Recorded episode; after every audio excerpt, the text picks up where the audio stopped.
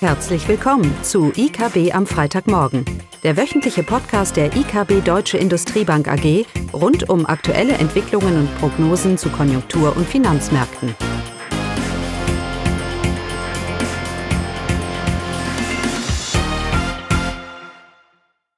Hallo und willkommen zu IKB am Freitagmorgen, heute mit Klaus, Caroline und mir, Eugenia. Ja, guten Morgen. Und heute wollen wir nicht über die, das Haushaltschaos sprechen infolge des Verfassungsgerichtsurteils.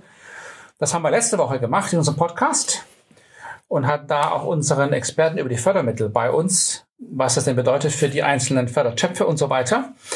Heute wollen wir den Fokus eher auf die, wieder einmal, auf die Geldpolitik legen. Allerdings wollen wir das auch diskutieren im Kontext des Finanzstabilitätsberichts, der veröffentlicht wurde für die EZB wie auch von der, von der Bundesbank. Aber anfangen tun wir in gewohnter Weise erstmal mit einem ganz kurzen Rundown von den jüngsten Konjunkturdaten. Genau. Wir haben zum einen die Einkaufsmanager-Indizes für, für die Eurozone und auch für Deutschland veröffentlicht. Und die Stimmung in den Unternehmen der Eurozone hat sich im November leicht verbessert. Der Gesamtindex liegt jetzt bei 47,1 Punkten. Dabei haben sich auch beide Teilindizes verbessert, sowohl für den Dienstleistungssektor, der Index liegt bei 48,2, als auch in der Industrie hat sich der Wert verbessert um 43,8. Trotz der Verbesserung liegen aber alle Werte weiterhin unter der Wachstumsschwelle von 50 Punkten, also immer noch auf einem Niveau, bei dem man sich vor einer Schrumpfung der Wirtschaft ausgehen soll. Auch in Deutschland ähm, haben wir eine ähnliche Entwicklung. Da verbessern sich auch beide Teil, äh, Teilindizes, also Industrie- und ähm, Dienstleistungssektor. Industrie schon zum dritten Mal in Folge. Da liegt aber der Index immer noch weit im rezessiven Bereich bei 42,3 Punkten. Der Dienstleistungssektor, äh, der Index bleibt äh, annähernd gleich. Auch hier, also trotz dieser leichten Verbesserung, ähm, gehen wir davon aus, dass die deutsche Wirtschaft erneut leicht schrumpfen wird. Genau. Und die Frage ist jetzt, was heißt das jetzt für die Geldpolitik? Der Markt erwartet ja, dass die Fed wie auch die EZB Zinsen spätestens in der zweiten Jahreshälfte von nächsten Jahr senken wird.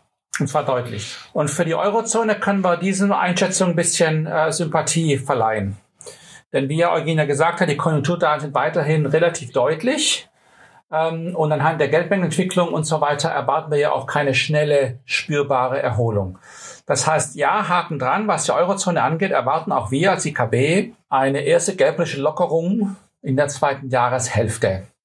Da haben wir allerdings auch ein gewisses Risiko, wenn man sich die Lohnentwicklung anschaut. Aber das ist äh, ein, ein, Thema für einen anderen, für einen anderen Podcast. Was die USA angeht, ist das Bild allerdings weiterhin ja schwierig, sage ich mal. Genau, da sind auch die äh, US-Arbeitsmarktdaten veröffentlicht und ähm, ja, äh, die waren äh, überraschend wieder, haben sich, äh, der, die Lage am Arbeitsmarkt hat sich äh, deutlich verbessert. Die Zahl der Erstanträge auf Arbeitslosenhilfe äh, gehen deutlich zurück. Der Rückgang ist stärker als erwartet ausgefallen, was darauf hindeutet, dass der Arbeitsmarkt ja nicht so schnell abkühlt äh, wie erwartet. Und die Entwicklung ist ein wichtiges Signal für die Geldpolitik äh, der US-Notenbank und erwarten wir zwar keine Leitzinsanhebung, aber wahrscheinlich werden die Zinsen dann länger oben bleiben. Klaus? Ja, es wäre ja schön, wenn der Arbeitsmarkt sich zumindest mal Anzeichen einer Abkühlung zeigen würde. Aber noch tut er das ja eigentlich nicht. Also wir haben weiterhin die Situation, dass dieser Arbeitsmarkt und die US-Wirtschaft sich als einiges robuster erweist, auf ersten Blick, wie man das vielleicht anhand der gelblichen Straffung erwarten würde. Und wir warten weiterhin äh, auf die ersten klaren Anzeichen einer Eintrübung. Ähm, auch hier erwartet der Markt, wie ja gesagt, eine Zinssenkung. Und ich denke, ähm, da ist das Risiko doch eher hoch, dass die Fed vielleicht bei dem aktuellen Zinsniveau für etwas länger verweilt, als es der Markt aktuell ähm, vielleicht erwar erwartet. Wir bleiben bei der Einschätzung, dass es allerdings nur ein oder zwei Monate von schlechten Arbeitsmarktzahlen braucht, damit auch die Fed dementsprechend ihre Betonung, ihr Wording ändern wird. Ähm, und die eine Zinssenkung in, in Aussicht äh, stellt. Für den Euro-Dollar bedeutet das natürlich, dass wenn die Fed die Zinsen eher zurückhält oder länger hochhält, higher for longer, während wir in der EZB doch dann etwas äh, schneller die Zinsen senken, dass natürlich dann der Euro unter Druck kommt. Also gerade die entgegengesetzte Richtung, äh, die wir ja im Moment sehen. Im Moment ist ja so, dass eher der, ähm, der Euro-Auftrieb Auftrieb bekommt. Im Fokus dieser Woche stand aber auch der Finanzstabilitätsbericht. Jedes Jahr veröffentlicht ja die EZB und die Bundesbank ihre Einschätzung zur Finanzstabilität. Und das ist eigentlich ein spannendes Dokument geworden, denn wenn immer eine Notenbank drastische Änderungen ihrer Politik ähm, umsetzt, ergeben sich Disruptionen. Das hatten wir zum Beispiel mit den US-Banken, ja, wo ja mehrere auf dem falschen Fuß erwischt worden sind. Und das sehen wir jetzt auch mehr und mehr in der Wirtschaft. Eine ganz normale Entwicklung, ähm, die aktuell eben durch die Schnelle und das Ausmaß der Straffung hier das Finanzsystem noch, vielleicht noch mehr belastet, als man es sonst erwarten würde. Und dementsprechend hat dieser Bericht auch relativ viel ähm, ähm, Interesse in der Öffentlichkeit ähm, geweckt. Caroline, was sagt er uns jetzt eigentlich? Ja, also die Bundesbank hat genau das betont, dass äh, sich das Zinsumfeld enorm verändert hat. Die Zinspolitik wurde jetzt äh, so stark und so schnell angepasst wie in den letzten 30 Jahren nicht mehr. Ähm, die Folgen dieses Zinsanstiegs im Finanzsystem, die sind noch nicht voll eingetreten. Die Zinswende wurde also vom Finanzsystem bisher ähm, gut verarbeitet. Die deutschen Banken konnten ihr Zinsergebnis steigern und damit auch ihre Gewinne steigern. Aber, und darauf wurde hingewiesen, und das wurde im Grunde im gesamten Finanzbericht betont, die Risiken für das deutsche Finanzsystem, die werden sich erst noch zeigen. Das ist äh, zum Beispiel beim Zinsüberschuss so. Die Bundesbank geht davon aus, dass äh, der Zinsüberschuss und damit auch die Gewinne abnehmen werden, weil die Einlagen steigen und die Kreditnachfrage äh, sich schwächer entwickelt. Und es gibt äh, in den Bilanzen aufgrund der ähm, höheren Zinsen enorme Bewertungsverluste. Zudem werden Risiken im Haushalts- und Unternehmenssektor identifiziert, wobei man äh, sagen muss, dass eben gerade bei den, äh, bei den privaten Haushalten hier eigentlich keine Risiken bei der Bund von der Bundesbank gesehen werden. Auch ähm, beim Wohn Wohnimmobilienmarkt, der ja konjunkturell sehr stark betroffen ist, das haben wir ja auch schon des Öfteren darüber berichtet. Aber die Risiken für die Banken werden als begrenzt angesehen, weil eben Wohnimmobilienkredite eine lange Zinsbindung haben und von daher ähm, die Kredite, die zur Refinanzierung anstehen und dann womöglich mit höheren äh, Zinsen versehen sind, das würde erst im Jahr 2028 tragen, zum Tragen kommen. Und da geht die Bundesbank davon aus, dass Banken sich darauf eingestellt haben. Zudem äh, wird generell die Schuldentragfähigkeit der privaten Haushalte äh, als gesichert angesehen aufgrund des soliden Arbeitsmarktes. Das kann sich aber auch drehen natürlich. Ja, Und genau. Fakt ist, dass die Immobilienpreise mit zehn Prozent gesunken sind. Gewerbliche Immobilien noch viel mehr. Genau. Aber die, äh, die privaten Häuslebauer sind die Immobilienpreise deutlich schon gesunken und somit der eine oder andere vielleicht auch unter Wasser. Ja, und im Unternehmenssektor, wie Klaus eben schon angedeutet hat, sieht das eben ganz anders aus. Da geht die Bundesbank davon aus, äh, haben wir ja auch schon das öftere Mal äh, erläutert, dass Unternehmensausfälle sicherlich ansteigen werden. Damit drohen Kreditausfälle und Wertberichtigungen in den Bilanzen und eben das Risiko bei den Gewerbeimmobilien. Das sieht die Bundesbank dann tatsächlich im Gegensatz zu den Wohnimmobilien, weil bei den Krediten für Gewerbeimmobilien gibt es eine kürzere Zinsbindung und die Immobilienunternehmen selbst ähm, äh, haben ja schon einen Gewinneinbruch zu verzeichnen wegen eben der fallenden Immobilienpreise und entsprechender Bilanz bilanzieller Bewertungsverluste.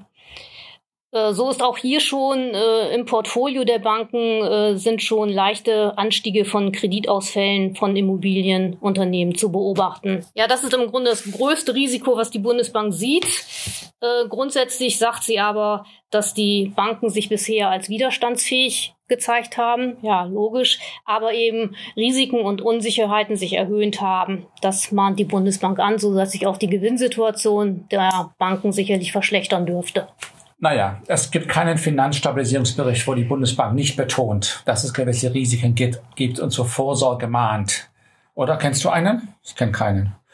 Was sich im Moment interessant macht, ist die Tatsache, dass wir ja durch steigende Zinsen das zum Teil verursacht haben. Und die Frage stellt sich hier, kann die EZB an ihre Grenzen kommen? Das heißt, kann es, kann es sein, dass sie wegen der Sorge über die Finanzstabilität ihre Inflationsziele irgendwann nochmal nach vorne verschiebt.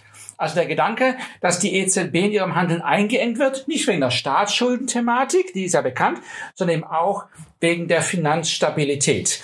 Und das ist vor allem aktuell, wie ich ja gesagt habe, durch die drastische Zinsanhebungen, die wir gesehen haben und die Disruptionen, die wir auch in den USA zum Beispiel gesehen haben, eine durchaus berechtigte Frage. Und in dem Zusammenhang äh, haben wir drei Punkte, die das Risiko etwas relativieren. Das heißt, wir glauben als IKB, wir glauben nicht, dass die Notenbank in irgendeiner Art und Weise in ihrer Inflationsbekämpfung durch die Finanzstabilität beeinflusst oder eingeengt ist. Denn zum Ersten, wie du ja gesagt hast, Caroline, die Banken sind eigentlich weiterhin relativ gut mhm. aufgestellt, auch infolge der vielen Reformen. Die Einkapitalquoten sind hoch und so weiter. Die Gefahr, dass da wirklich eine Bankenthematik sich entwickelt, das hat sich ja wieder einiges gelegt, vor allem auch nach den US-Entwicklungen, die wir da gesehen haben. Ja. Das Zweite ist, dass wir ja als IKB glauben, dass wir keine weiteren Zinsanhebungen sehen werden. Das heißt, die EZB hat ja genug getan auf Grundlage der Geldmengenentwicklung. Die Auswirkungen dieser Zinsstraffung, die werden wir natürlich noch sehen. In der Realwirtschaft weiter, wie auch in, der, in den Bilanzen der Banken, wie du ja gesagt hast. Aber wir erwarten auf Grundlage der Auswirkungen, die wir jetzt schon sehen, keine weitere Straffung. Ja. Das heißt, es reicht. Ähm, und das Dritte ist, dass eigentlich ein Schock doch eher, eher unwahrscheinlich ist. Äh, wir gehen eher von einer ja, länger, hand, länger anhaltenden Phase der Anpassungen an. Ähm, der Schock kam zwar durch die Zinsanhebungen, aber wie du ja gesagt hast, kann noch verkraften, dass die Banken eigentlich relativ gut. Natürlich, jetzt kommen die Knock-on-Effekte. Jetzt kommen, jetzt steigen die Insolvenzen äh, und die Konjunktur trübt sich ein und die Häuserpreise kommen weiter unter Druck. Das heißt, es ist eine gewisse Dynamik, aber wir erwarten ja hier keinen Schock, sondern einen, einen länger anhaltenden Anpassungsprozess. Das ähm, erwähnt übrigens auch die, auch die Bundesbank.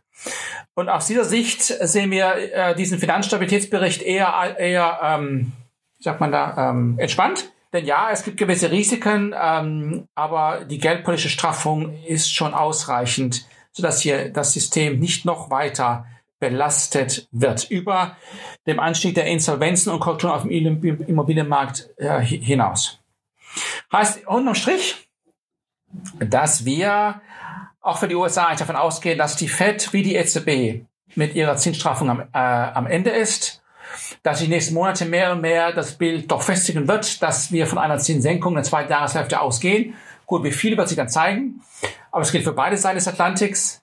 Ähm, und dass die Sorge, dass die EZB in einen Handlungs, ähm, dass sie keinen Handlungsspielraum mehr hat oder dass sie andere Motive verfolgt als das Inflationsziel, äh, dem geben wir weiterhin eine ganz, ganz klare Absage. Mittelfristige Inflationsprognose liegt bei zwei Prozent ähm, und die Zinsen werden der zweiten Jahreshälfte nächstes Jahr äh, anfangen zu sinken. Und hoffentlich dann auch der Finanzstabilität wieder etwas Stärke verleihen, was die Bewertungen zumindest mal angeht. Gut. Ja, damit hätten wir es. Schönes Dankeschön. Wochenende. Tschüss. Tschüss. Das war das wöchentliche IKB am Freitagmorgen. Sie wollen immer über neue Ausgaben informiert bleiben? Dann direkt den Podcast abonnieren. Oder besuchen Sie uns unter www.ikb-blog.de slash podcast.